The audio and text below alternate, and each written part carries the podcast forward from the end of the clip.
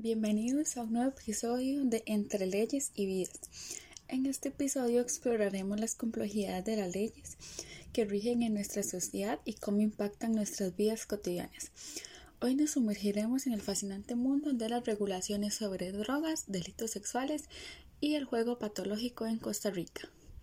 En este primer segmento les estaré comentando algunos conceptos que son importantes para la comprensión de los temas que estaremos conversando más adelante. Para iniciar tenemos la parafilia. Se refiere a patrones de comportamiento sexual en los que la gratificación se obtiene a través de objetos, situaciones o actividades atípicas. Es importante destacar que no todas las parafilias resultan en comportamientos ilegales o inmorales. Sin embargo, cuando estas conductas causan malestar significativo y llevan a actos que infringen las normas sociales y legales, pueden convertirse en un problema. Ejemplo, incluye el fetichismo, el boyerismo, etc. La ludopatía es un trastorno de control de los impulsos que impulsa a las personas a jugar de manera compulsiva, a pesar de las consecuencias negativas comúnmente es conocida como adicción a los juegos. Mónica Moragues, en su artículo denominado Aspectos penales del juego patológico, indica lo siguiente.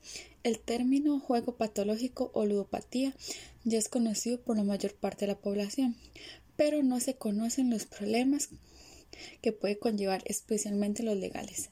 En muchas ocasiones la gravedad del trastorno lleva a cometer actos ilegales para conseguir dinero con el que financian la adicción. Por último tenemos el abuso de sustancias. Este se refiere al uso indebido o excesivo de drogas o sustancias psicoactivas, lo que puede llevar a problemas de salud mental. Este comportamiento lleva a actos ilegales y tiene importantes implicaciones legales y sociales.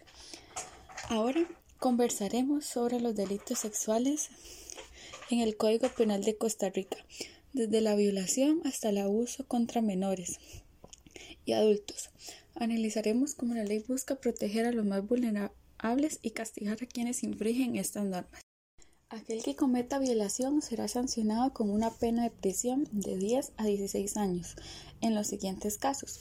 Cuando la víctima sea menor de 13 años, cuando se aproveche de la vulnerabilidad de la víctima o ésta se encuentre incapacitada para resistir, o cuando se use la violencia corporal o intimidación.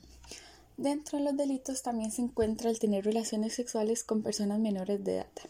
La pena de prisión será de 2 a 6 años, quien aprovechándose de la edad se haga acceder o tener acceso carnal con una persona de otro sexo, mayor de 13 años y menor de 15 años, aunque sea con su consentimiento.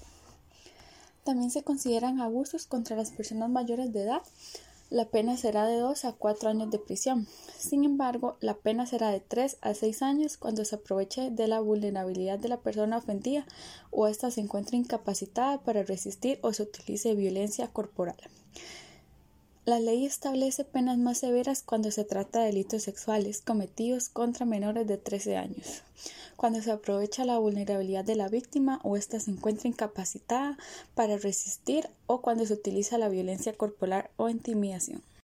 Ahora nos sumergiremos en las leyes que regulan las drogas, desde el tráfico hasta el uso no autorizado en lugares públicos.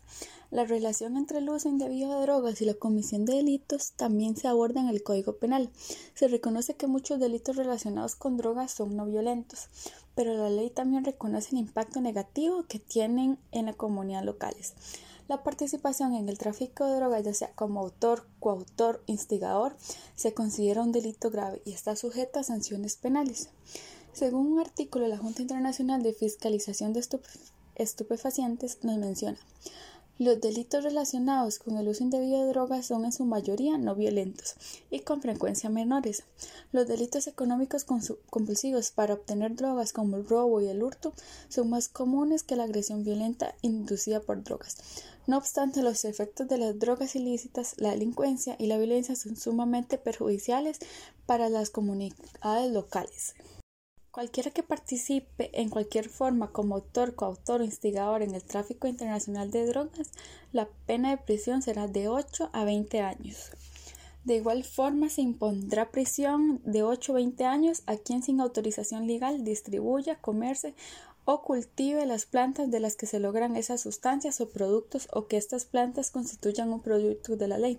Se impondrá una pena de 60 a 180 días, multa a quien en los sitios públicos o de acceso público consuma o utilice drogas de uso no autorizado. Cuando se trate de menores de edad, las, las autoridades deben informar a los padres responsables de esto.